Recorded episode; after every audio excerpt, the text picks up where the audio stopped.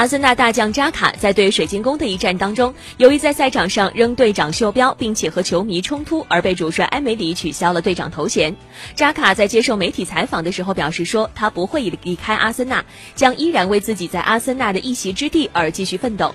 对阵水晶宫队被埃梅里换下场之后，扎卡回骂发出嘘声的球迷，他的这个不理智的行为遭到了多方的批评。事后，他公开解释了自己情绪失控的原因，但是并没有对此表示道歉。虽然有消息称一月转会窗口期扎卡有意加盟纽卡斯尔联，但是扎卡自己表示，球迷的嘘声和嘲笑都没有改变他对阿森纳的看法。他说：“我将继续保持乐观，更多的为球队付出，来证明我是这支伟大球队的重要一员。”